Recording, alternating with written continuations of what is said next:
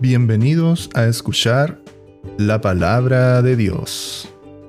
En este episodio presentaremos el mensaje del Señor, un verdadero cristiano, en la voz de nuestro hermano Carlos Torres.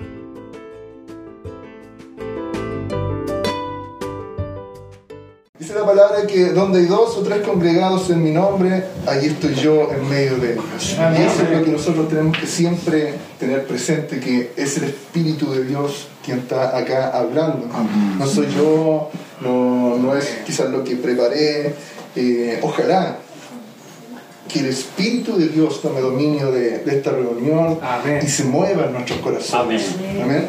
Sí, Yo quiero continuar eh, con un tema que estábamos predicando eh, tiempo atrás acerca de, nuestra identidad como cristianos. Eh, predicábamos eh, el mañana tras mañana, como lo decía el profeta Isaías, mañana tras mañana yo me presentaré.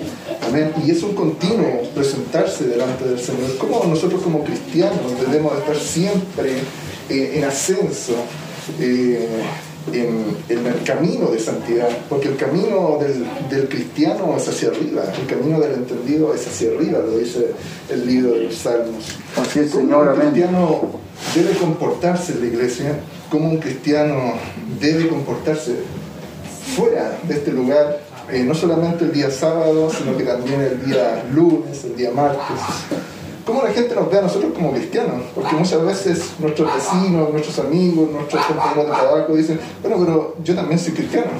Y ahí es donde comienza el conflicto. Mira, es que el cristiano es así. No es lo que todos conocen por cristianismo. Porque probablemente eh, en muchos lugares apartados hablan de cristianismo y hablan de ahí, ah, una cruz. O el Papa, el Papa.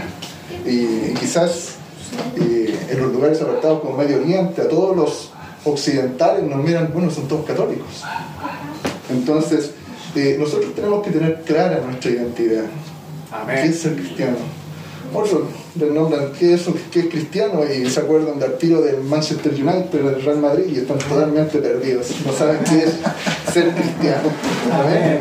Amén. Yo creo que hablamos nuestras Biblias, lo vamos a hacer en el nombre del Señor Jesús. Colosenses 3:17, todo lo que hacéis, hacerlo todo en el nombre del Señor Jesús. Amén. Hechos capítulo 11, versículo 25.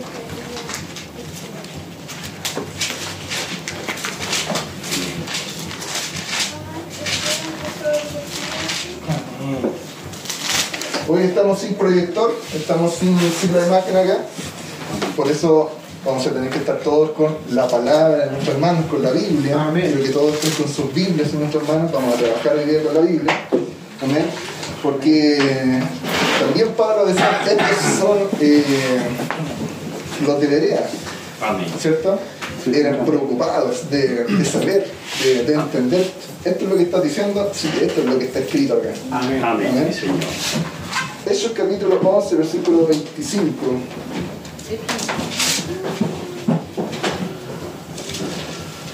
Amén.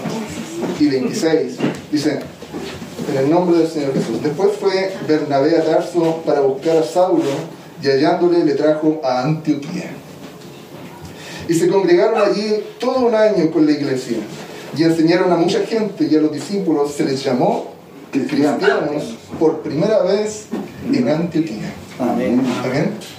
La palabra cristiano no es una palabra antibíblica. La palabra cristiano es una palabra bíblica. Amén. Amén. Bendito sea el Señor Jesús. Amén. Quiero que nos arrodillemos y oremos al Señor. La palabra del Señor dice que en todo momento debemos orar. Amén. Amén.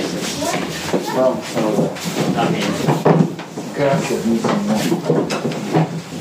Padre Santo, estamos aquí reunidos, Señor, queriendo, Padre mío, que, que tú nos hables, Señor, con tu palabra. Amén.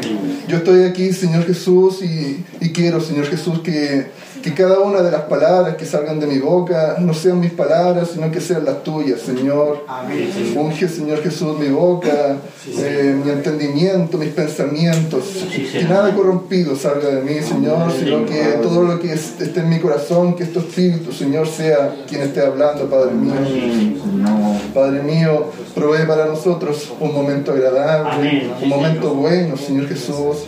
Genera, Señor, el silencio que necesitamos para escuchar bien tu palabra, Señor. Que tus ángeles, Señor Jesús, estén a nuestro alrededor, Padre mío. Guárdanos, protégenos, Señor Jesús. Si hay alguno que en este momento, Señor, esté necesitado de ti, de sanidad, de, por sus problemas, Señor Jesús, tú seas respondiendo, Señor Jesús, tú seas tocando las vidas, Señor, tú seas respondiendo a los corazones, a las necesidades, Padre mío, por medio de tu palabra, Señor Jesús. Extiende tu mano, Señor Jesús, y tócanos, Padre mío, dándonos la sanidad que necesitamos, el- el- la respuesta que necesitamos, Padre mío. Señor Jesús, muévete en- entre nosotros, Señor Jesús. Padre mío, ahora nos levantamos, Señor, dispuestos a escuchar tu palabra. En el nombre del Señor Jesús. Amén. Amén. Amén. Sí, Señor. Gracias, Señor. Gracias, Señor. ¿A quiénes se les llama cristianos? ¿Quiénes son los cristianos? Los discípulos. Los discípulos. Amén. Se congregaron allí todo un año con la iglesia y enseñaron a mucha gente. Y a los discípulos se les llamó cristianos por primera vez en Antioquía. La palabra cristiano yo la encontré eh, tres veces en la palabra del Señor. Tres veces. A lo mejor se me escapó alguno, ustedes me ayudan si es que está más veces. Pero yo la encontré tres veces. Y también, aparte de Hechos capítulo 11, versículo 25, también la encontré en Hechos 26, versículo 28, donde Pablo estaba ahí eh, siendo eh, juzgado, amén. Estaba delante del rey o delante de Festo, amén. Y estaba también el rey Agripa en ese lugar. Y Pablo le- les predicaba a ellos, ¿cierto? Y el rey Agripa entendió todo lo que Pablo predicaba. Y Pablo le, le decía, yo sé, eh, rey Agripa, que tú entiendes. Sí, Señor. Y el rey Agripa le dice, por poco me persuades a ser cristiano. Amén. Y Pablo decía, bueno, no sé si por poco o por mucho quisiera que tú pudieras conocer todo esto. Ahí también estaba la palabra del cristiano. El rey Agripa, por poco, casi, se convierte a cristiano, aunque él creía todo lo que estaba diciendo Pablo. También lo, lo podemos encontrar en el libro de Primera de Pedro, capítulo 4 y versículo 16. Amén. Dice, pero si alguno padece como cristiano, no se avergüence. Amén. Amén. Porque un cristiano no está llamado a, a tener quizás un camino libre, exento de aflicciones. Un cristiano en toda su vida, en todo su caminar va a tener problemas. Amén. Y nosotros lo, lo sabemos. Usted lo sabe, hermano. Pastor lo sabe, mi hermano Pedrito lo sabe. Las hermanas allá atrás lo saben. La vida del cristiano es, es difícil, es complicada. No está exenta de, de aflicciones. Aparte tenemos un mundo de enemigos amén, que está tratando de, de que la obra del Señor no, no crezca. Amén. Por lo tanto, también un cristiano padece. Primera de Pedro, capítulo 4, versículo 16. Entonces, dicho esto, ¿quiénes entonces son los verdaderos cristianos? Porque seguramente cuando mis amigos eh, a mí me invitan a una fiesta o me invitan, oye, vamos a tomarnos una cervecita, eh, yo le digo, es que, ¿sabes? Eh, yo soy cristiano y hay cosas que, donde yo no puedo estar. Pero ¿qué te pasa? Me dicen, sí, yo también soy cristiano. Y es la respuesta que muchas veces eh, nos dicen a todos. Sí, Señor. No, si soy cristiano también hay un cristianismo más relajado ahora. ¿Cierto? Entonces, ¿quiénes son los verdaderos cristianos? Entonces, para saber esta respuesta, amén, nosotros como lo vemos también en el libro de ellos, eh, un cristiano es un aprendiz, es un discípulo eterno. Es una persona que siempre está necesitada de la palabra del Señor. Amén. Sí, Señor. Eso es un cristiano.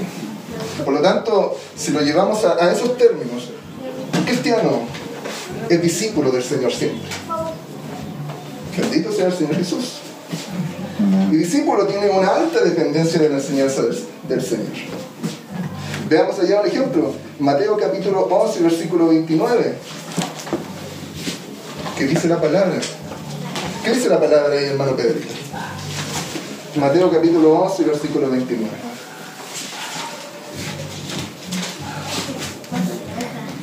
Amén. En el nombre del Señor Jesús, dice la palabra del Señor. Llevad mi yugo sobre vosotros y aprended de mí, que soy manso y humilde de corazón, y hallaréis descanso para vuestras almas. Amén. Aprended de mí que soy manso y humilde. El Señor Jesús siempre les decía, les instaba a los discípulos a aprender. A aprender. Y decía que esto es un yugo, es algo que siempre nosotros vamos a tener. Es un yugo, no nos vamos a separar de eso. Pero dice que ese yugo, ese aprendizaje, es fácil, es ligera la carga. Amén. Amén. Marco capítulo 8, versículo 31, y comenzó a enseñarles que era necesario que el Hijo del Hombre padeciera mucho. También les enseñaba todas las cosas. Ahora, no solamente les enseñaba lo que había pasado acerca de los profetas, qué decían los profetas acerca de él, no solamente les enseñaba qué estaba pasando en ese instante con el imperio romano eh, eh, en- en Judea, en Jerusalén, sino que también les enseñaba lo que iba a pasar. Amén. Y nosotros como cristianos tenemos una característica que nosotros sabemos a dónde vamos. Amén. Sí, Señor. No solamente tenemos el entendimiento de lo que ya ha pasado, no solamente tenemos el entendimiento de lo que está pasando, sino que el Señor a nosotros nada nos esconde. Y podemos saber lo que va a pasar mañana. Amén. Sí, Señor. Cuando sabemos que el Señor está a las puertas. Amén. Amén. Y que de un momento a otro, como un relámpago, el Señor aparece en el cielo y nos arrebata. Amén. Amén. Por lo tanto, la iglesia tiene que estar preparada, estar siempre activa, pendiente, velando, porque el Señor, para la gente de afuera, viene como ladrón en la noche. Pero nosotros, el Señor siempre nos está diciendo, mire, porque el capítulo 24 de Mateo a nosotros nos enseña cómo serán los últimos tiempos. Y los últimos tiempos van a ser igual como los días de Noé. Amén. Los días de Noé, ¿qué pasaba en los días de Noé? La gente se daba en casamientos, estaba totalmente eh, alejada de- del Señor, eh, no querían escuchar el mensaje. A Noé lo tomaban por loco. Amén. Y, y yo veo estos tiempos, y son tiempos preocupantes, porque la gente cada vez eh, se está alejando más del Señor. A la gente le cuesta mucho eh, entender lo que el Señor quiere explicarnos. Y la gente quiere cada vez más modernismo, eh, tiempos nuevos, quiere que el Evangelio se adapte a los nuevos tiempos y, y está alejando el oído de lo que el Señor quiere enseñarnos a nosotros. Sí, Señor. Amén. Vea la tele, vea las noticias, lo que todos los días está pasando. Vea cómo la idolatría está, está creciendo en los canales. Si me pongo el canal 13, tributo a los cantantes. El canal 11, tributo a los bailarines. El otro tributo y la idolatría está trayendo perdición, está trayendo pecado y está trayendo el mal a este país. Amén. No solamente a este país, sino que al mundo entero. Y cada vez las personas les cuesta mucho más escuchar las palabras del Señor. Amén. Pero nosotros como cristianos tenemos que estar atentos y alertas a eso porque ya estamos advertidos de las cosas que van a pasar. Amén. Santo sea el Señor Jesús. Sí, Señor. Y Mateo capítulo 28, capítulo 19, ¿qué dice? Por tanto, id y hacer discípulos a todas las naciones. Bueno, un discípulo no solamente se queda como discípulo eternamente, sino que un discípulo tiene la capacidad de ir y hacer más discípulos. Y ahí entra la, la enseñanza de la semilla. Amén. ¿Cuántas veces hemos escuchado la enseñanza de la semilla que a quien, a quien Dios le da semilla y la utiliza, Dios le da más semilla? Amén. Sí, Señor. Amén. Y hay cosecha, y esa semilla es plantada, dice la palabra que alguna cae entre pedregales. Amén, sí, sí. Amén. Y como no hay raíz en esas piedras, la semilla se muere. Otra semilla cae en el camino y por los espinos se ahoga, por los problemas de la vida. Pero otra semilla cae en buena tierra. Amén. Y vemos los reflejos, vemos el resultado de cómo hay gente que sí acepta al Señor en sus corazones, recibe la palabra del Señor en sus corazones. Amén. Y se convierte en un nuevo discípulo del Señor. Bendito sea el Señor Jesús. Las características que tienen que tener, que tenemos que tener todos nosotros. Lo hablábamos en, la predicación anterior. El libro de Isaías a nosotros nos muestra las características que tiene que tener un discípulo. Isaías capítulo 50 y versículo 4.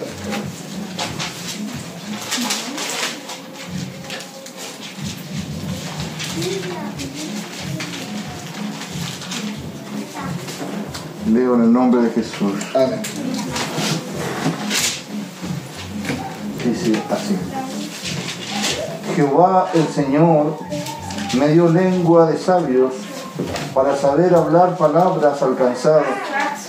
Despertará mañana tras mañana, despertará mi oído para que oiga como los sabios. Jehová el Señor me abrió el oído y yo no fui rebelde, ni me volví atrás. Amén. Amén. Bendito sea el Señor Jesús. Sí, Señor. Eso es lo que a nosotros nos caracteriza como cristianos. Amén. La palabra dice mañana tras mañana. Amén. Lo, lo escuchábamos tiempo atrás en la predicación. El mañana tras mañana tiene, tiene algunos sentidos para nosotros.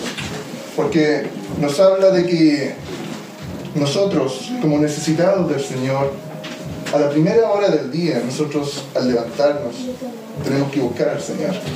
Amén. Amén. En oración, en alabanza, en adoración. Lo primero que yo hago al levantarme en la mañana es conversar con el Señor.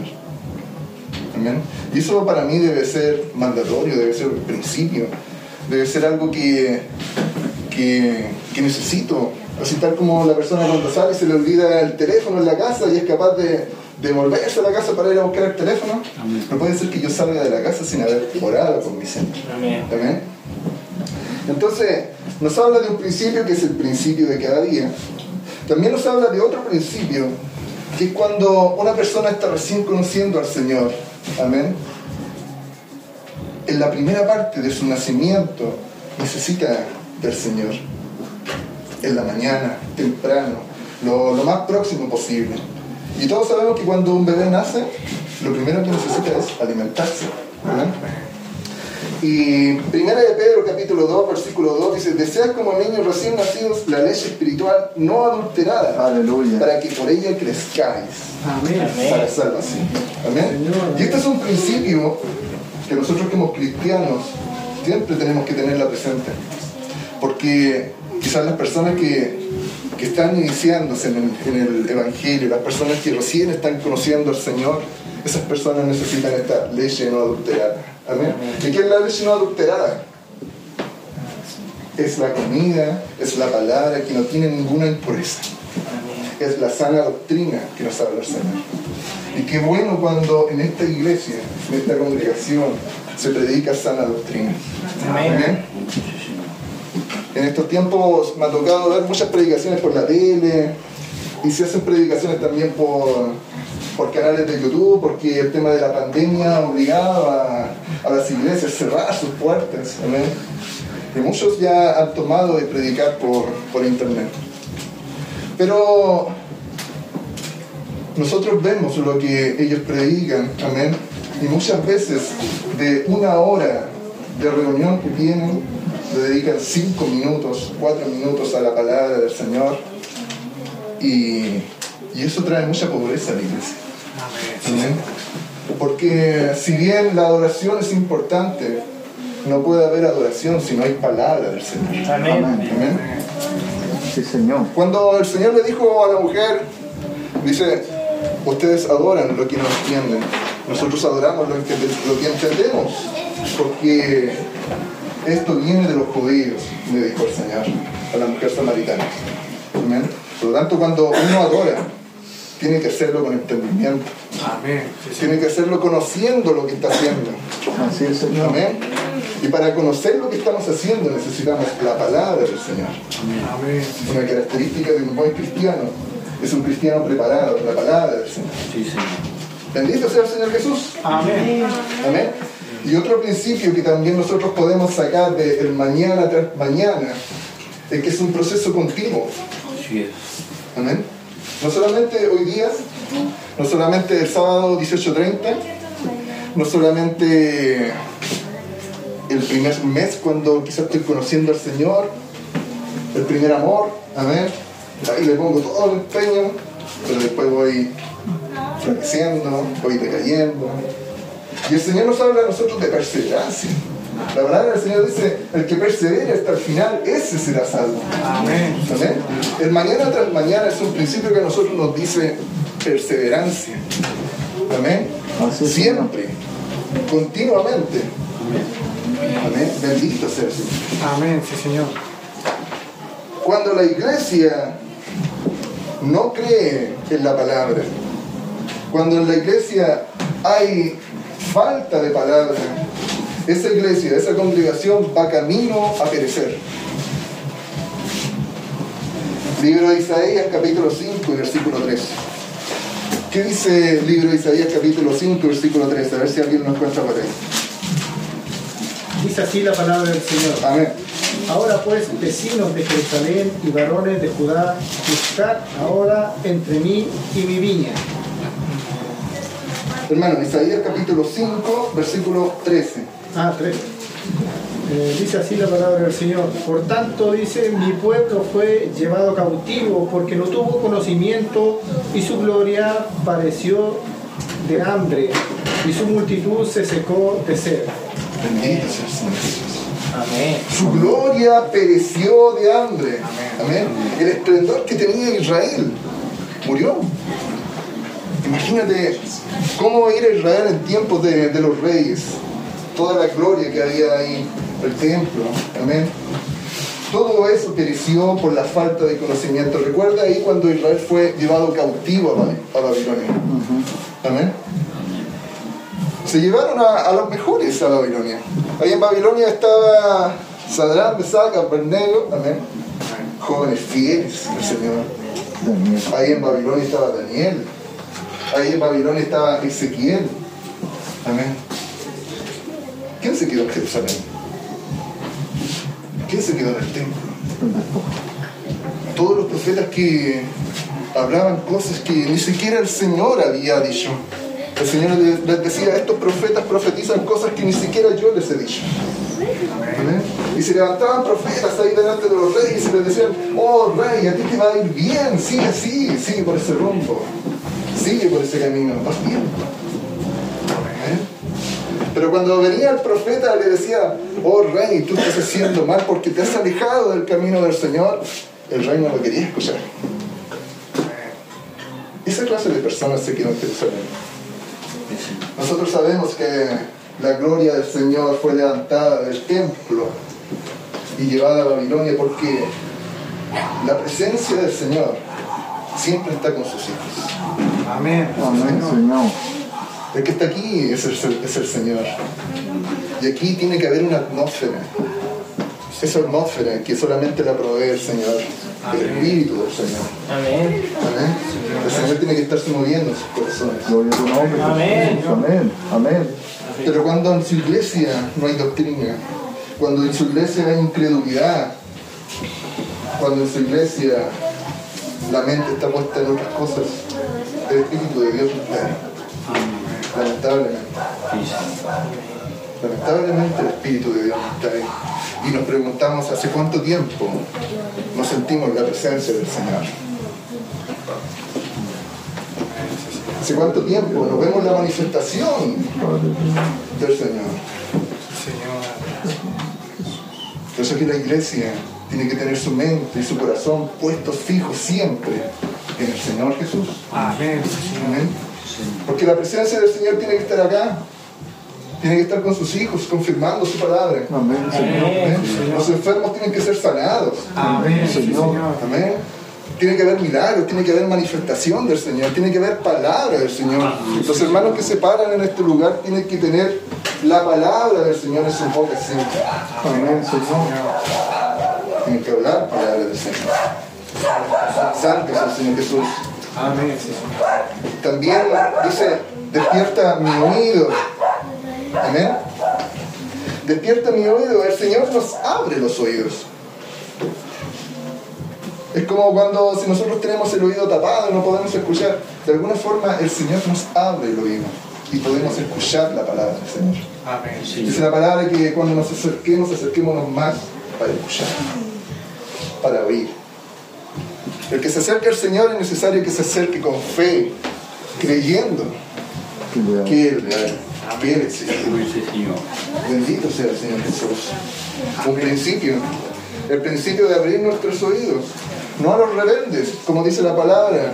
Yo no fui rebelde ni me volví atrás. Que dice la palabra en 2 de Timoteo capítulo 4 y versículo 3. A ver si alguien lo puede leer.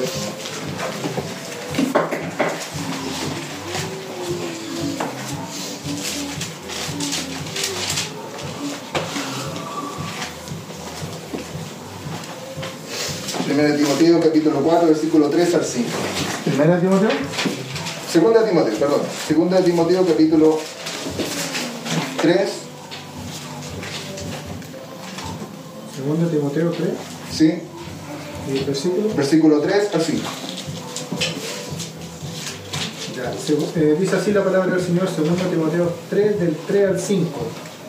Dice, sin afecto natural, implacables, calumniadores, interperantes, crueles, aborrecedores Perdón. Segunda de Timoteo capítulo 3, ¿Sí? perdón, no, yo me equivoqué. Segunda de Timoteo capítulo 4, versículo 3 al 5. Ahí está. Dice así la palabra del Señor.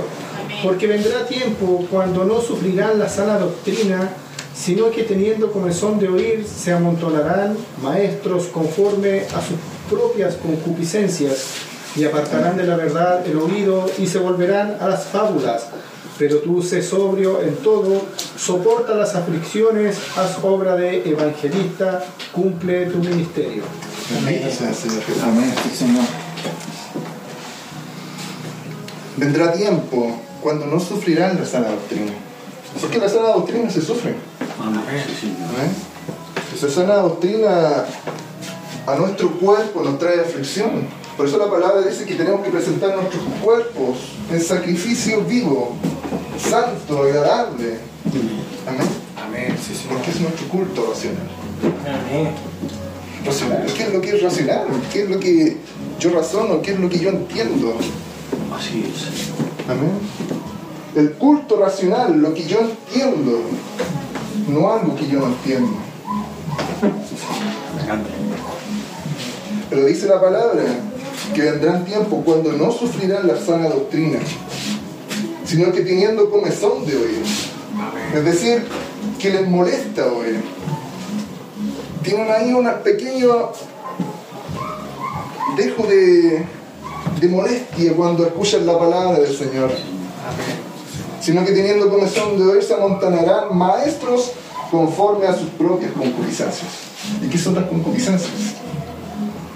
Las concupiscencias son todos los malos pensamientos, son todas las maquinaciones que están en los corazones de los hombres, de las mujeres, y que si salen hacia el exterior, luego se convierten en pecado. Sí, Amén. Y, y es ahí donde, por eso yo les decía que en estos tiempos, y especialmente en estos tiempos, claro, sí, las personas se están amontonando a ese tipo de, de evangelio, quieren tener ese tipo de evangelio, un evangelio que es liviano, que es blando, donde quizás en las congregaciones se hacen eventos y, y grandes shows, amén, por decirlo menos, porque lo primero que ellos quieren no es la palabra del Señor, ni que el Espíritu de Dios se mueva, sino que quieren pasar un buen rato. Amén. Y ese camino no es el camino que nosotros debemos seguir. El camino que nosotros debemos de seguir es el culto racional. Amén, sí, Señor. Bendito sea el Señor Sí, Jesús. Señor. Entonces el Señor también a nosotros nos, nos advierte, claro, vendrán tiempos cuando no querrán oír esa palabra. Así es. Bendito sea el Señor Amén. Jesús. Son los tiempos. ¿Qué, qué características? ¿Cuáles son las señales de, de una persona? ¿Cómo yo puedo decir, mira, esta persona realmente sigue a Cristo? Esta persona es una persona que, que tiene el Espíritu de Dios en su vida. Bueno, primeramente el Espíritu de Dios me lo dice a mí. Yo lo sé, porque el Espíritu de Dios está en mí. Pero hay señales. Proverbios capítulo 4 y versículo 18.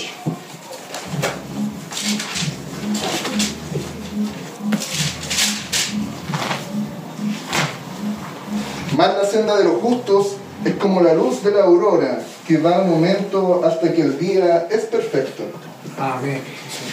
Pero el camino de los impíos es como la oscuridad, no saben en qué tropezan. Sí, Señor. Amén. Amén. Señales. Yo puedo decir, este hermano, esta hermana va en el camino del Señor, Sí, Señor. porque dice la palabra del Señor que la senda de los justos es hacia arriba. Amén. Sí, Señor.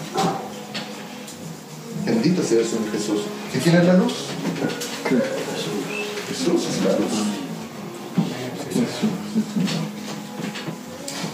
Mas la senda de los justos es como la luz de la aurora, que va en aumento hasta que el día es perfecto. ¿Y quién es el perfecto? Jesús. Cristo. Y la palabra, ¿qué nos dice a nosotros? Que tenemos que tratar, tenemos que aspirar, tenemos que tener esa buena intención de llegar a la estatura de un varón perfecto, como. Cristo Jesús. Amén. Bendito sea el Señor Jesús. Señales.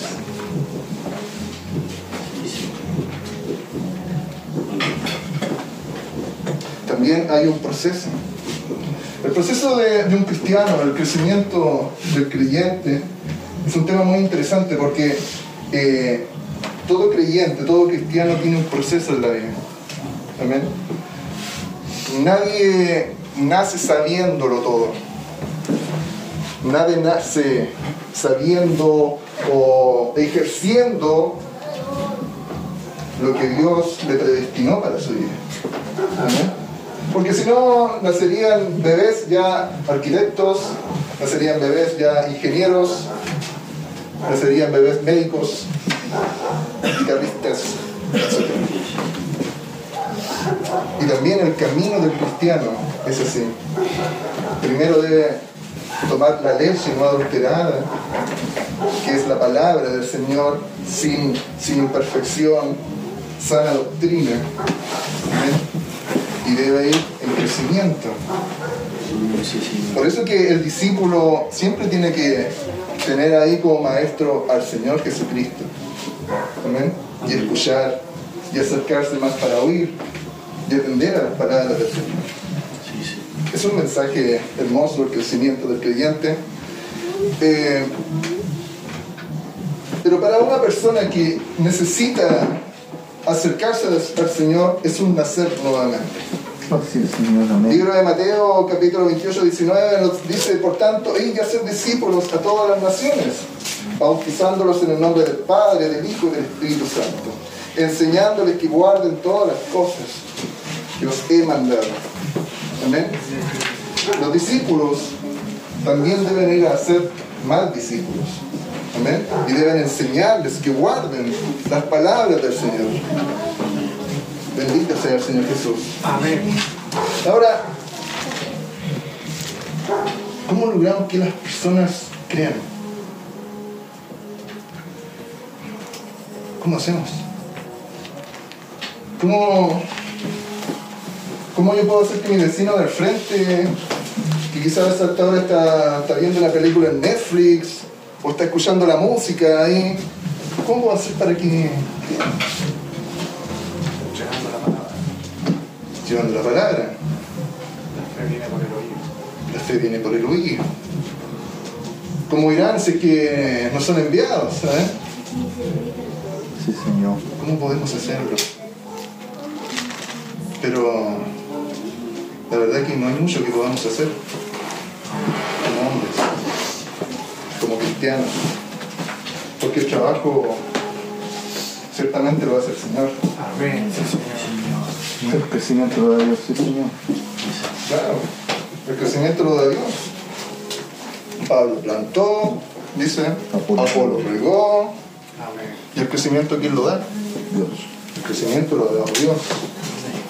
Amén.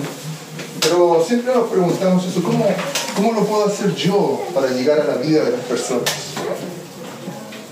Y es que ese es un trabajo de- del Señor, del Espíritu de Dios. Amén. Dice Juan capítulo 16, versículo 8. Dice, y cuando Él venga, convencerá al mundo de pecado, de justicia y de juicio. Amén. Porque era necesario que Cristo subiera para que siguiéramos el Espíritu de Dios. Amén. Y qué bueno que Cristo subió. Qué bueno que Cristo subió. Para que viniera el Espíritu de Dios. Porque ese Espíritu de Dios está en todo el mundo. Porque Dios es omnipresente. Amén. Él conoce los corazones, juzga los corazones, los evalúa, los prueba. Amén. Entonces, ¿cómo puedo hacer yo para que mi vecino que está aquí al frente pueda acercarse a la presencia del Señor? Bueno, a través del Espíritu Santo, que es, quien es el que intercede delante de Dios. Es el que cambia los corazones, los pensamientos y, y los convence de su pecado. ¿Cómo yo le puedo decir a esta persona, oye, tú estás haciendo mal? ¿Cómo le puedo decir a esta persona, oye, tú vas por mal camino? Muchas veces se ríen del Evangelio. Amén, sí, Señor. Pero ciertamente, cuando el Espíritu del Señor toca los corazones, no hay quien pueda resistirse. Recuerda ya a Saulo, cómo era fariseo de corazón, hombre duro, quizás, hombre religioso. Cómo el Señor lo botó hasta en el suelo. Amén. Y le dijo, Saulo, ¿por qué me persigues? Porque él estaba persiguiendo a Jesús. Sí, Señor. Ciertamente es el Espíritu de Dios quien hace ese trabajo. Amén. Por eso nosotros, de alguna forma, siempre tenemos que estar en comunión con el Señor. Y siempre tenemos que estarle preguntando, Señor, ¿qué quieres que, que yo haga? ¿Qué es lo que quieres que, que hagamos, Señor? Iremos a predicar a, la esquina allá, Señor. Iremos a la casa de, de mi hermano allá, Señor. Eh, tendré que ir a la casa de mi vecino acá, Señor. ¿Sabe por qué David eh, tenía un corazón conforme al Señor? Porque David todo le preguntaba al Señor. ¿Se acuerda cuando Saulo, cuando Saúl, el rey Saúl, fue allá a los filisteos y el Señor les dijo, no toméis nada de ellos, quémalo todo. Bueno, Saúl volvió con su gente y volvió con los ganados y, y se trajo los ganados y el Señor le dijo, ¿qué hiciste?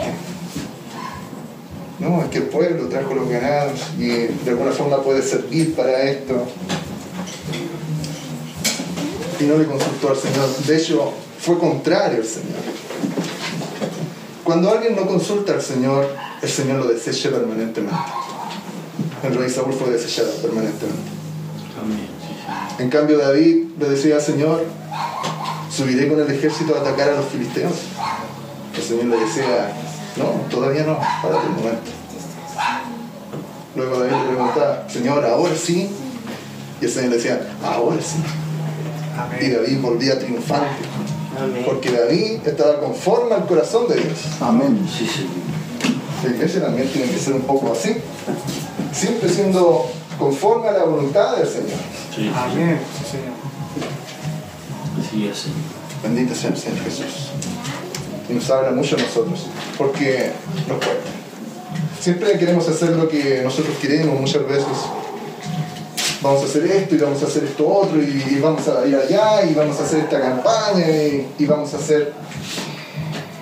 Y muchas veces eso que vamos a hacer ni siquiera se lo anunciamos al Señor. Bendito sea el Señor Jesús Amén. Un nacer de nuevo. Recuerda ya eh, Nicodemo, Juan capítulo 3, versículo 5. De cierto, de cierto os digo que el que no naciere de agua y del Espíritu no puede entrar en el reino de Dios. Amén. Un nacer de nuevo. Un cristiano, un, un seguidor de Cristo, tiene que ser nacer de nuevo. Es necesario que nazca de nuevo. Que, que pierda todo eso que adquirió de- del mundo. Pablo, recuerdo que Pablo decía, todo lo que yo he aprendido, todo lo que tengo, todas mis ganancias, mi- todo lo que yo sé, lo, lo considero como nada. Como nada. Todo lo que yo he estudiado, mi, mi ingeniería, mi magíster, mi- mis, mis pertenencias, mis casas, mis autos, todo eso es nada. Yo de aquí para adelante soy una nueva persona. Yo de aquí para adelante yo le sirvo al Señor. Yo de Amén. aquí para adelante le sirvo a mi Señor. Amén. Amén. Eso es lo que debe estar en nuestros pensamientos. Amén. Una persona que quiere ser un discípulo del Señor tiene que tener este proceso también, que es el bautismo. Amén. Amén. Es un capítulo, el, el- el versículo que, que primero se nos viene a la mente siempre es Hechos capítulo 2, versículo 38. 38. Así es. Hechos 2.38.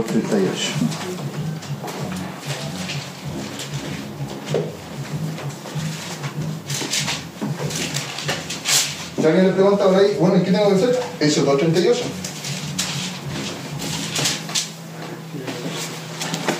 Arrepentidos y bautizados de cada uno de nosotros en el nombre de Jesucristo recibiréis el don del Espíritu Santo. Amén. Miren lo que dice el 37. Al oír esto, las personas que estaban ahí, todos escuchando ahí a Pedro, dice que se compungieron de corazón. Si dijeron a, a Pedro y a los otros apóstoles, varones hermanos, queremos. Amén. ¿Usted cree que se compungieron por porque Pedro les habló? ¿Se compungieron porque quizás estaban viviendo momentos difíciles? Dice que estas personas se compungieron de corazón. Ya el Espíritu de Dios había venido. Amén. Esto lo hace el Espíritu del Señor. Ellos se compungieron de corazón. Y dijeron a Pedro, varones hermanos, ¿qué haremos?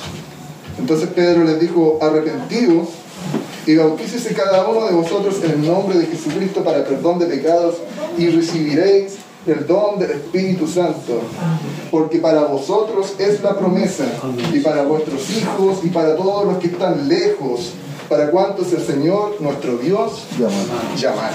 Amén. Para todos cuantos nuestro Señor Jesucristo llamare. Amén. No hay excepción de personas. Es a todos a cuantos el Señor nuestro Dios llamare. Bendito sea el Señor Jesús. Arrepiéntanse y bautícense. Arrepiéntanse y bautícense. Es lo que tenemos que predicar siempre. Arrepiéntanse y bautícense. Juan predicaba para arrepentimiento. Él bautizaba a Juan el Bautista. De hecho le decían Juan el Bautista porque él dedicaba su vida a bautizar. Él estaba totalmente entregado a ese trabajo, a bautizar. ¿Dónde está Juan? Estaba bautizando.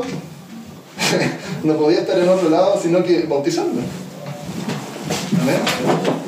Y el bautismo para, para los israelitas, para el pueblo, eh, era algo muy común, era algo que lo hacían constantemente.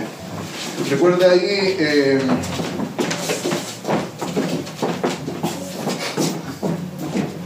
Segunda de Reyes, capítulo 5, versículo 10. Recuerda ahí la, la historia de, de Naaman. Amén. Naaman es una persona poderosa, sirio, amén, y tenía una enfermedad en su piel. ¿Y qué tuvo que hacer? ¿Qué le dijo ahí Eliseo? Que se sumergiera en las aguas. Claro, Siete veces. claro. Tenía que sumergirse completamente en las aguas para que su cuerpo fuera limpio. Y no solamente una vez, sino que lo hizo siete veces. Amén. Y nada más fue limpio. Entonces, ese era el, el hecho o la costumbre de sumergirse en las aguas. Era una costumbre que lo tenían los israelitas, lo, es el, el pueblo, muy arraigado en su cultura.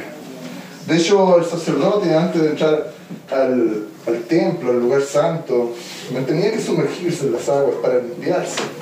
De hecho, quizás, eh, no quizás, sino que sí, en el templo había agua ahí donde él podía sumergirse y entrar a esos lugares. Amén. Pero, ¿por qué Juan no estaba bautizando en el templo? Juan decidió hacerlo en el río. Y es porque en el templo ya no había intención de adorar al Señor. Así es. En el templo ya había corrupción. El Espíritu no estaba ahí. El Señor ya no estaba en el templo. Así es, Señor. Y Juan, profeta del Señor, decía, el haya ya está a la puerta para arrancar. Y todo pámpano que no tenga buen fruto será arrancado y va a ser echado en el fuego. Por eso es que Juan predicaba con tanto ímpetu. Arrepiéntanse, les decía. Arrepiéntanse ya porque el haya ya está ahí. Ya va a cortar, va a cortar. Y a todo quien se, le encuentre sin fruto será echado en el fuego. Herodes, les decía, Herodes, eres un pecador, le gritaba Herodes, porque había tomado a la mujer de su hermano. Arrepiéntete, le decía. Entonces, de ahí en adelante el bautismo comenzó a tomar una intención de, yo me sumerjo en las aguas no solamente para quitar esto que es impuro del cuerpo, sino que las impurezas del corazón, las impurezas de la mente. Amén. Aleluya, Señor. Se acercaban ahí también los saduceos y los fariseos, víboras, les decía Juan. ¿Quién les enseñó a escapar de la ira venidera? Les decía. Víboras. Hagan obras de arrepentimiento, les decía a los fariseos y a los saduceos. Hagan obras de arrepentimiento. Ellos tenían la costumbre de sumergirse ahí a las aguas y luego se contaminaban y luego se sumergían a las aguas. Nuevamente se contaminaban y nuevamente se sumergían a las aguas. Juan decía, el que viene después de mí los bautizará con espíritu y fuego. Amén. Bendito sea el Señor Jesús.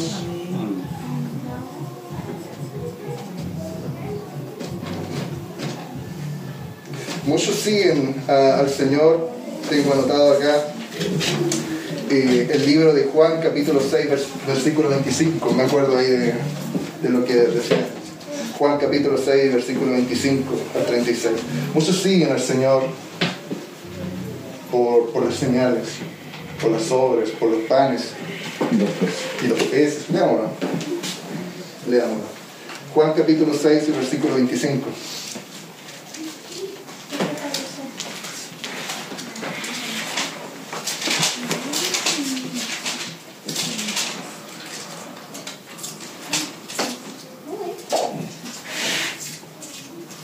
En el nombre del Señor Jesús. Y hallándole al otro lado del mar, le dijeron, Rabí, ¿cuándo llegaste acá? Respondió Jesús y les dijo, de cierto, de cierto os digo, que me buscáis no por habéis visto las señales, sino porque comisteis el pan y os saciasteis. Trabajad no por la comida que perece, sino por la comida que a toda, que a vida eterna permanece, la cual el Hijo del Hombre os dará, porque a éste señaló Dios el Padre. Amén. Entonces le dijeron, ¿qué debemos hacer para poner en práctica las obras de Dios? Respondió Jesús y les dijo, esta es la obra de Dios, que creáis en el que Él ha enviado. Le dijeron entonces, ¿qué señal pues haces tú para que veamos y te creamos? ¿Qué obras haces? Nuestros padres comieron el maná en el desierto, como está escrito, pan del cielo les dio a comer. Y Jesús les dijo, de cierto, de cierto os digo, no os dio Moisés el pan del cielo, mas mi Padre os da el verdadero pan del cielo. Porque el pan de Dios es aquel que descendió del cielo y da vida al mundo. Y, el- y le dijeron, Señor, danos siempre este pan. Jesús les dijo, yo soy el pan de vida. El que a mí viene nunca tendrá hambre. Y el que a mí cree no tendrá sed jamás. Aleluya. Bendito sea el Señor Jesús. Es un pan y es un agua que a nosotros nos. Amén. Muchas veces vienen personas buscando lo que es incorrecto. Y el Señor les dice que hay algo que yo tengo para ustedes que, que los va a saciar. Nunca más va- van a tener hambre, nunca más van a tener sed. Amén. Pero la gente siempre les pedía señales, muéstranos las señales, muéstranos obras, muéstranos a ver qué haces. Amén. Mucha gente les seguía por, porque en un momento el Señor les dio de comer panes, les dio peces. Amén. Mucha gente eh, sigue al Señor por eso. Un cristiano, dice la palabra en Lucas capítulo 14, versículo 25. Un cristiano ama más a Dios. Siempre un cristiano ama más a Dios y pone a Dios en primer lugar.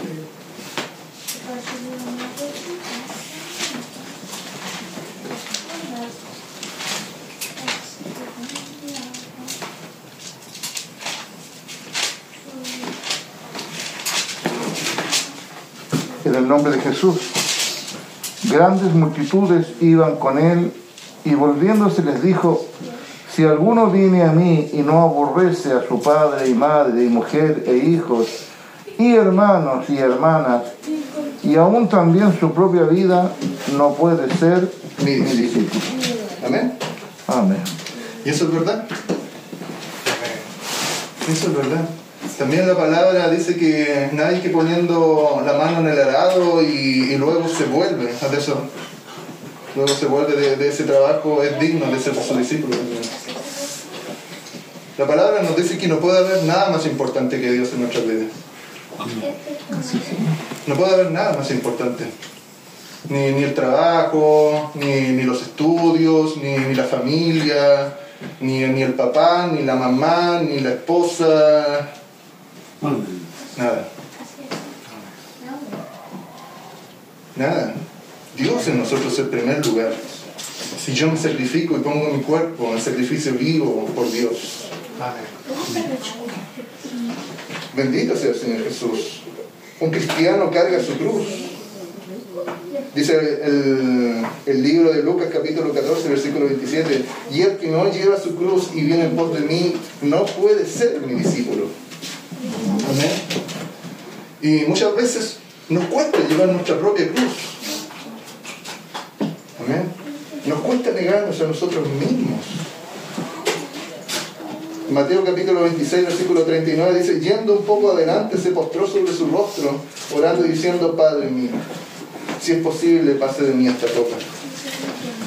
Imagínense ahí a Cristo, a horas de ser crucificado. Y el Señor orando al Padre decía, Señor, que pase de mí esta copa. Se mostró toda la humanidad de, de nuestro Señor ahí. Porque el Señor padeció así. y padeció también todos nuestros pecados. Y Él sintió todo lo que nosotros sentimos, Amén. todas nuestras debilidades, nuestras inseguridades, nuestros, eh, nuestros pensamientos muchas veces de duda, de, de claudicar, de volvernos atrás. Amén.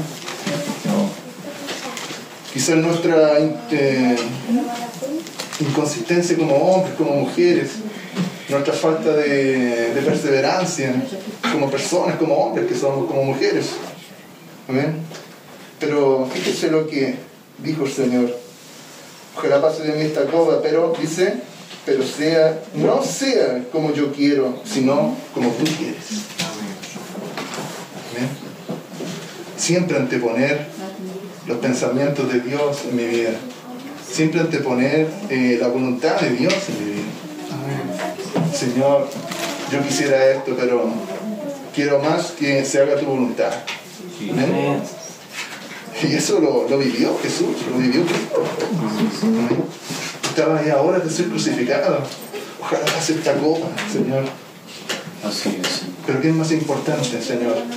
Que se, que se haga tu voluntad. Jesús tomó el lugar de los pecadores. Mateo capítulo 9, versículo 13. Misericordia quiero y no sacrificio, porque no he venido a llamar a justos, sino a pecadores al arrepentimiento. El aprender a, a morir al pecado. Gálatas capítulo 2 y versículo 20. Con Cristo estoy juntamente crucificado y ya no vivo yo, mas Cristo vive en mí. Y lo que ahora vivo en la carne, lo vivo en la fe del Hijo de Dios, el cual amó y se entregó a sí mismo por mí. Qué difícil. Qué difícil eh, eh, es decir esas palabras. Ya no vivo yo. Ya no vivo yo, sino que Cristo vive en mí. Amén. Juntamente con Cristo estoy crucificado, ya no vivo yo, mas Cristo vive en mí. Y lo que ahora vivo yo en la carne, lo que ahora vivo yo en la carne, lo vivo en la fe del Hijo de Dios, Amén. el cual me amó y se entregó por mí. Amén. Un, un verdadero cristiano renuncia a todo por el Señor. Renuncia a tener riqueza también. Claro. ¿Qué hay en esta vida que, que pueda ser mejor a lo que viene después? Lucas capítulo 3, 14, versículo 33. Dice, así pues cualquiera de vosotros que no renuncia a todo lo que posee no puede ser mi discípulo. Es lo mismo que estábamos hablando. Todo aquel que pone la mano en el y vuelve atrás tampoco no es digno de ser discípulo. Todo aquel a quien no aborrece hasta su propia familia, hasta su propia vida, no es digno de ser discípulo. Lucas capítulo 14, versículo 33. Todo aquel que no renuncia, no tiene la intención a renunciar todo lo que posee, no es digno de ser discípulo. Así es, Señor. Qué difícil. Así es. Pero si lo vemos en la perspectiva de, de la vida que estamos llevando, porque el Señor nos anuncia siempre hacia dónde vamos. Y el Señor nos dice que vamos a tener riquezas no, no en esta tierra, sino que vamos a tener riquezas en los cielos. El despojarnos de las cosas porque hay cosas que son más necesarias. Eh, por ahí también dice la palabra de qué vale si yo le digo a una persona ahí que está necesitada, tiene frío, anda, ve con Dios y que Él te abrigue. Y si yo no le doy un abrigo, ¿de qué sirve? O, o anda y bueno, que el Señor te, te dé el alimento. Y si yo no le doy el dinero necesario para que Él pueda comer, ¿de qué sirve?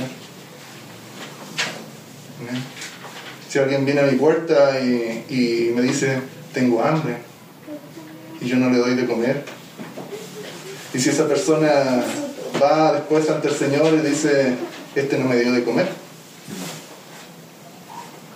Aleluya, sí, Señor.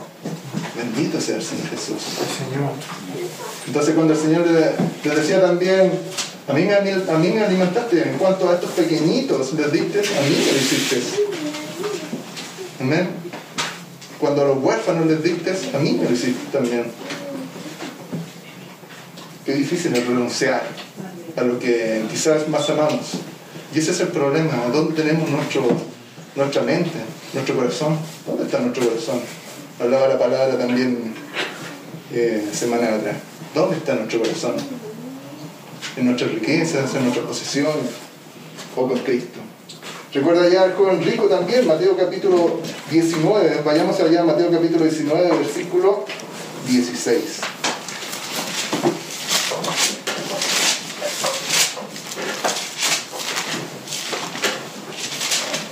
Dice así la palabra del Señor. Entonces vino uno y le dijo, Maestro, bueno, ¿qué bien haré para tener la vida eterna? Eh, ¿Sigo leyendo? Amén. Sí, Y él le dijo, ¿por qué me llamas bueno? Ninguno hay bueno sino uno. Sino uno, dice Dios. Mas si quieres entrar en la vida, guarda los mandamientos. Y les dijo, ¿cuáles? Y Jesús dijo, no matarás, no adulterarás, no hurtarás, no dirás falso testimonio, honra a tu padre y a tu madre, y amarás a tu prójimo como a ti mismo. El joven le dijo, todo esto lo he guardado desde mi juventud. ¿Qué más me falta? Jesús le dijo, si quieres ser perfecto, anda y vende lo que tienes y dalo a los pobres, y tendrás tesoro en el cielo, y ven y sígueme. Oyendo el joven esta palabra, se fue triste porque tenía muchas posesiones. Amén. Permítase al Señor Jesús. Este joven estaba muy interesado en, en saber cómo, cómo él podía alcanzar la vida eterna. Y el Señor le, de- le decía, bueno, cumpliste toda la ley que está escrita o que escribió por medio, fue escrita por medio de Moisés. No matarás, no adulterarás, Amén. no dirás falso testimonio a tu hermano, Sí, sí. Sí, el joven, sí, todo eso lo he cumplido. Amén. Pero el Señor le dice algo más. Le dice, ¿quieres ser perfecto? Y, y le indica algo muy importante. Quieres ser perfecto porque en la vida eterna tendrás tesoros. Si quieres ser perfecto, haz esto adicionalmente, le decía.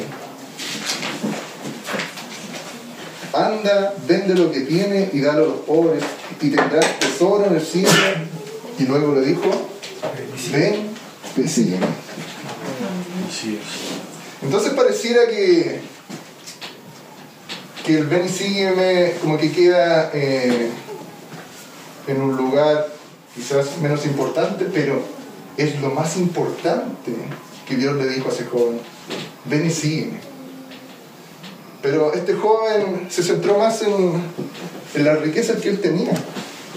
Y se entristeció porque él tenía muchas riquezas. Y, él- y su corazón estaba tan enfocado en las riquezas que él tenía que él se entristeció. Se entristeció y, y le pesó perderlo todo. Pero el Señor le decía de otra forma, tenía que mirarlo de, de otra forma, no tenía que mirarlo con esa mirada, tenía que mirarlo, darle una vuelta. Y ese joven tenía que decir, bueno, si yo sigo a Jesús, en esta vida ya no tengo nada más importante, porque todo lo que tengo ya está ya en el reino. Amén. Aleluya. Amén. Aleluya. Sí, Señor. Entonces es como cuando alguien encuentra un tesoro en un campo, va, vende todo lo que tiene, todo, vendo mi auto, vendo mi casa, vendo todo, porque yo sé que en ese campo hay un tesoro que es más precioso. Voy e invierto en ese campo. Yo cuando con- conozco a Jesús, sé que Jesús es más precioso. Amén. Sí, Señor. Amén. Y soy capaz de despojarme de todas las cosas, porque Jesús es más precioso para mí. Amén. Santo sea el Señor Jesús. Amén. Y eso este joven no lo pudo entender. Y muy pocas personas lo pueden entender. Nos cuesta. Así es, Señor. Bendito sea el Señor Jesús. Amén. Sí. El libro de los Hechos, capítulo 4, 32, nos dice que eh, habían creído, todos los que de ahí habían creído eran de un solo corazón, de un alma. Y ninguno decía ser suyo propio nada. Sí, que todo lo compartían. Amén. Todo lo compartían. Todo lo que tengo yo es suyo, hermano Manuel. Amén. Todo lo que es del hermano Manuel es de Pedrito. La guitarra de Pedrito es mía. Amén. Es de todos nosotros. La camioneta del pastor es de todos nosotros. Amén. Y eso es el ánimo que tiene que tener la iglesia. Así es, amén. Tener todas las cosas en común. Así es. Todas las cosas que, que nosotros pensamos, queremos, los sueños que tenemos, eh, las intenciones, lo que queremos hacer con este sitio. Amén. Lo que quiere hacer mi hermana Mercedes ahí atrás. Esos sueños también tienen que ser quizás mis sueños. Amén. Tenerlo todo en común. Sí, Señor. Sí, Señor. Queremos tener aquí un- una casa que se llame casa de oración para albergar a, a- a los que vengan necesitados. Amén. Y que las personas que entren puedan sentir el Espíritu y sean sanadas. Puedan salir de, de este lugar sanadas, con una experiencia de haber conocido al Señor. Bueno, estos primeros discípulos lo tenían todo en común. Y ponían sus casas, ponían sus, sus, sus ganancias, todo para la obra del Señor. Pero dice la palabra también que hay una cosa también que es importante. Que todas esas cosas no me sirven de mucho si es que no hay amor en nuestras vidas. Amén. Primera de Corintios capítulo 3 y versículo 3 dice, y si repartiese todos mis bienes para dar a comer a los pobres. Fíjese bien lo que, lo que estoy diciendo acá. Porque hay muchas personas que hacen muy buenas obras. Hay muchas personas que dicen, yo reparto y voy y le doy comida a los pobres y me levanto en la noche y voy a, a darle comida a los indigentes. Y está muy bien, claro. Son buenas obras. Son muy buenas obras. Cosa que, que todos debiéramos hacer. Pero dice la palabra, y si repartiese todos mis bienes para dar a comer a los pobres, y si entregase mi cuerpo, fíjese, mi cuerpo para ser quemado, y no tengo amor, de nada me sirve. Por lo tanto, todo debemos hacerlo por amor, con amor Sí, Señor.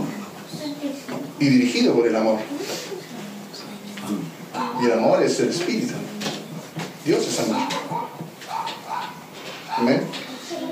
Si no tengo amor, de nada me sirve. Bendito sea el Señor Jesús.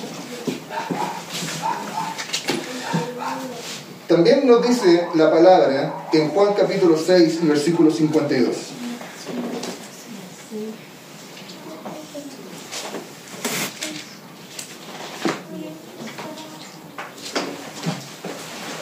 Dice que un cristiano, una persona que, quiere seguir al Señor, debe estar completamente arraigada a la palabra del Señor.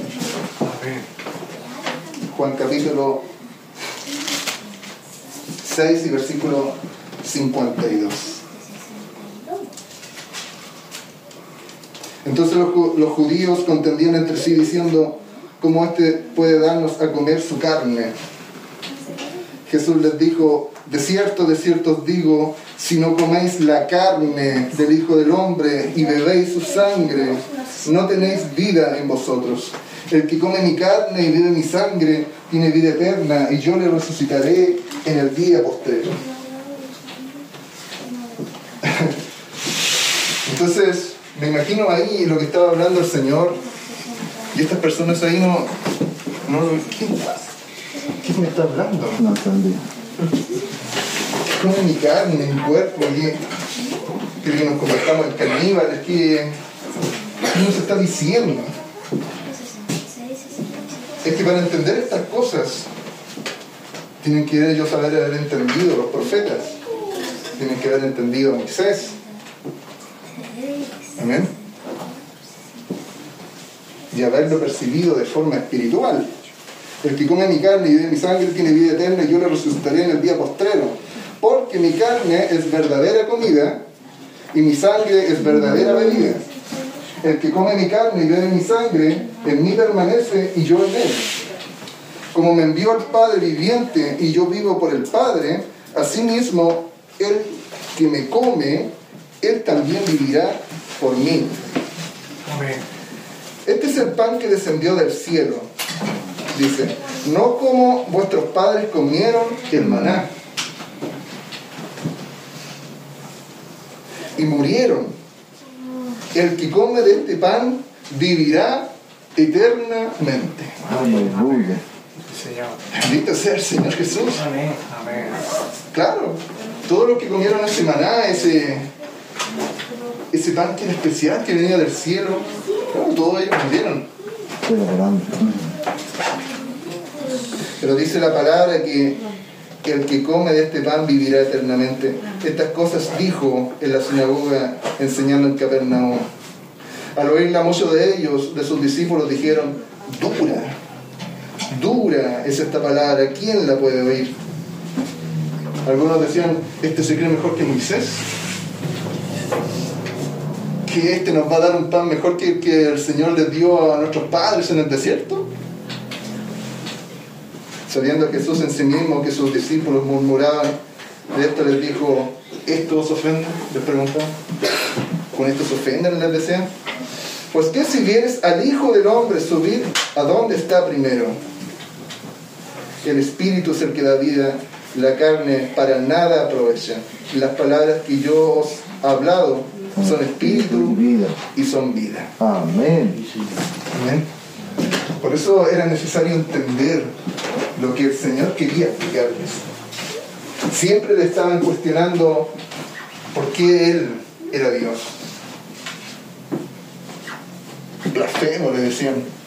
Que tú te crees mejor que Moisés, que tú te crees eh, Dios. Le cuestionaban. Y él les decía, yo y el Padre, uno mismo somos. Amén. Él era Dios. Incluso sus ángeles venían y le servían.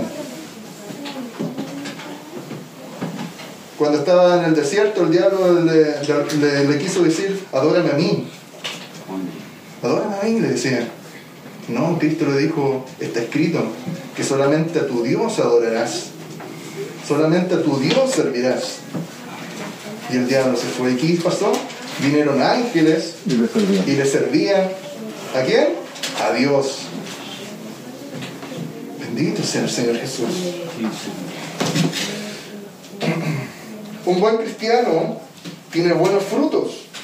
Amén. ¿O un árbol bueno dará malos frutos? ¿O un árbol malo podrá salir un buen fruto de un árbol que ya está malo, que está viejo, que ya está próximo para, para ser cortado? De ninguna manera. Dice Juan capítulo 15, versículo 5.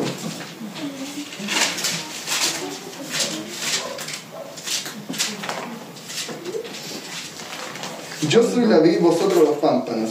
El que permanece en mí y yo en él, este lleva mucho fruto, porque separados de mí nada podéis hacer.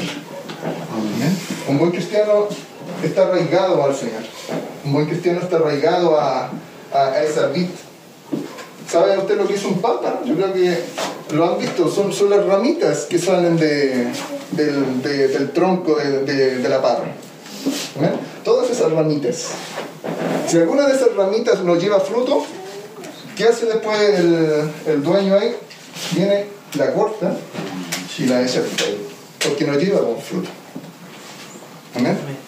Dice, yo soy la vid, vosotros los pámpanos.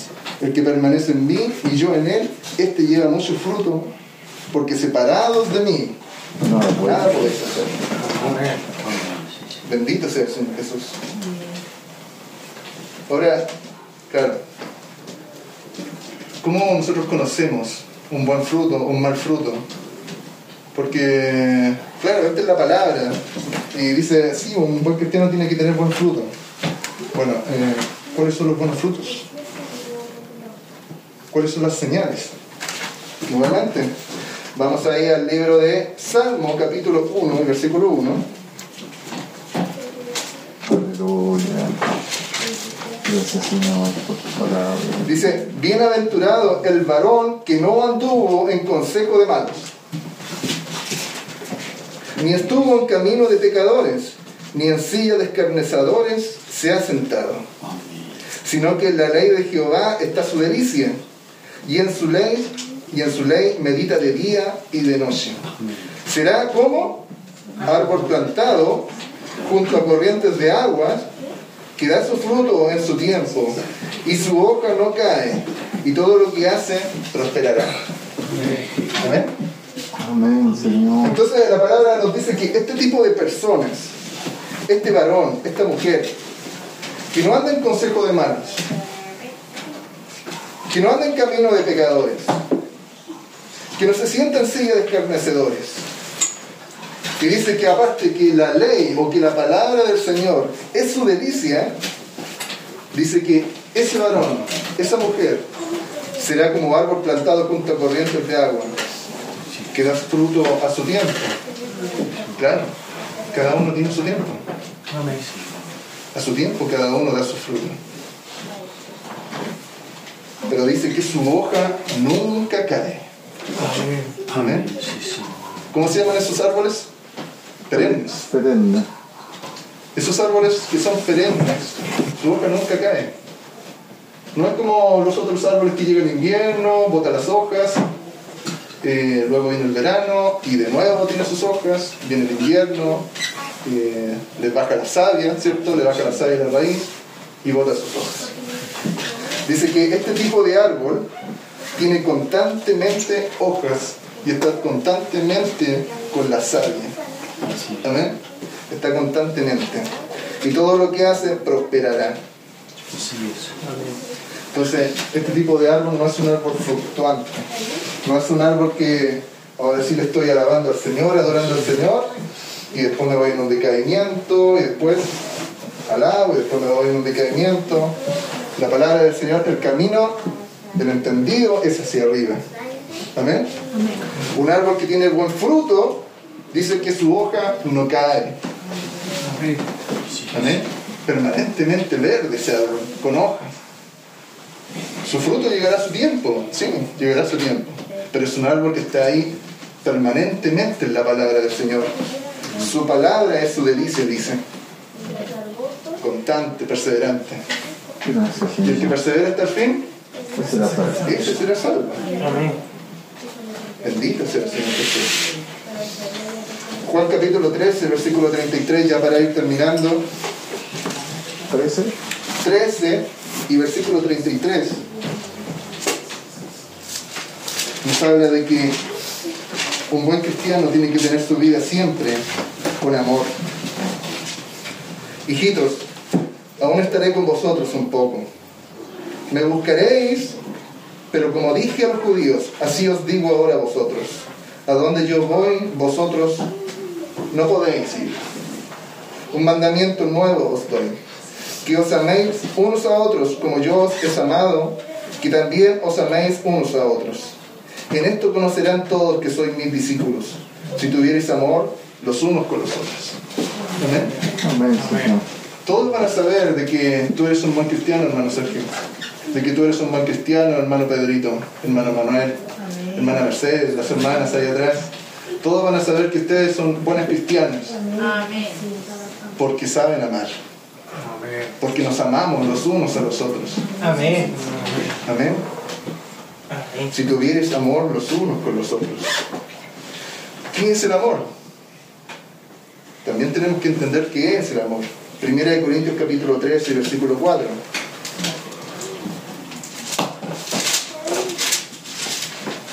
Porque no solamente nos quedamos con el qué, también tenemos que ir al cómo. Primera de Corintios capítulo 13 y versículo 4. Dice, el amor es sufrido. El amor es benigno. El amor no tiene envidia. El amor no es jactancioso. El amor no se envanece. ¿Ven? De alguna forma nos está diciendo, el amor eh, es sufrido. Sí. El amor tiene conflictos. Claro. El amor pasa por dificultades. Es cierto. Amén. Es benigno. El amor no tiene envidia. Amén. ¿Alguien podrá envidiar lo que tiene el hermano y yo no lo tengo? ¿Por qué? El amor no es así. El amor no es jactancioso. El amor no se envanece. No hay vanidad. Amén. ¿O no somos nosotros la sal del mundo? ¿O no somos nosotros la luz del mundo? ¿Qué pasa si la sal se envanece? No sirve ya más para nada. Pero cuando esa sal tiene amor, o cuando ese cristiano tiene sal en su vida o amor en su vida, no se envanece. El versículo 5 dice, no hace nada indebido. Y por eso nosotros decimos, el mundo no conoce el amor. Porque si conociese el amor, conocería a Dios. El amor no hace nada indebido. No, es que lo hace por amor. Oye, pero por- ¿cómo, ¿cómo llegaste a hacer esta voz? No, es que por amor lo hice. El amor no hace nada indebido. No busca lo suyo propio, dice la palabra. Así es, Señor. No se irrita.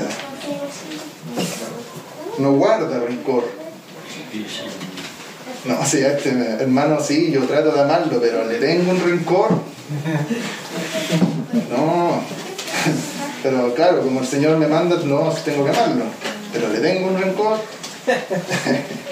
No. El verdadero amor no guarda rencor. Así es, Señor. Sí, Señor. No se goza de la injusticia. Amén. Amén. Sí, Señor. Nuevamente, pucha, cometen estas injusticias, estas incivilidades. Es que lo hacen por amor. El que dice eso no conoce el amor. Más se goza de la verdad. Porque el amor siempre está en la verdad. ¿Eh? No, es que mentí por amor. Eh, no conocen. No conocen a Dios. El amor nunca deja de ser, pero dice que las profecías se acabarán, cesarán las lenguas, la ciencia se acabará, pero el amor nunca deja de ser, porque Dios es amor. Bendito sea el Señor Jesús. Eso es el amor. Pero también, fíjese lo que dice Apocalipsis capítulo 2 y versículo 1 a la iglesia de Éfeso. Bendito sea el Señor Jesús. Porque dejaste Primer amor. Amén. Apocalipsis capítulo 2 y versículo 1. Una cosa tengo contra ti, que has dejado tu primer amor. Amén. Dice, escribe al ángel de la iglesia de Éfeso, el que tiene las siete estrellas en su diestra, el que anda en medio de los siete candeleros de oro. Dice esto, yo conozco tus obras, sí, y tu arduo trabajo, y paciencia, y que no puedes soportar a los malos, y has probado a los que dicen ser apóstoles, y no lo son, y los has hallado mentirosos. Amén. Y has sufrido y has tenido paciencia y has trabajado arduamente por amor de mi nombre y no has desmayado. Fíjense que esta iglesia, claro, había trabajado por amor. Había trabajado por amor a su nombre. Pero fíjense lo que le dije. Pero tengo contra ti que has dejado tu primer amor. Como que de alguna forma fuera distinto al decir yo tengo amor o yo hago esto por amor, a decir yo tengo a Dios en mi corazón. ¿Cierto? ¿Cuál es nuestro primer amor? Dios. Dios es nuestro primer amor, el que está en nuestro top one, en, nuestro, en nuestra lista, primero, ¿cierto? Pero dice, recuerda, por tanto, de dónde has caído y arrepiéntete. Y haz las primeras obras, pues si no, vendré pronto a ti y quitaré tu candelero de su lugar si no te hubieres arrepentido. Bendito sea el Señor Jesús. Y ya para terminar, primera de Juan capítulo 2, versículo 4.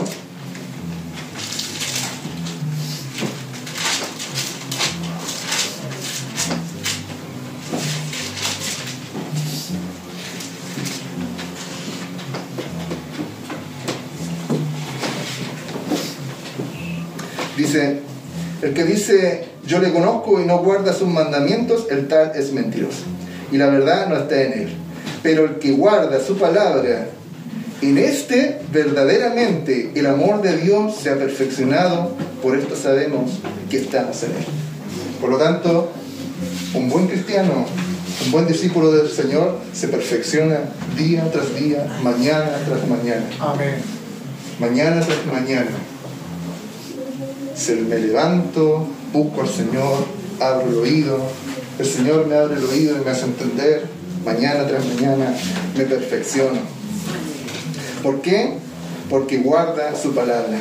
Este es verdaderamente el amor de Dios se ha perfeccionado porque guarda su palabra.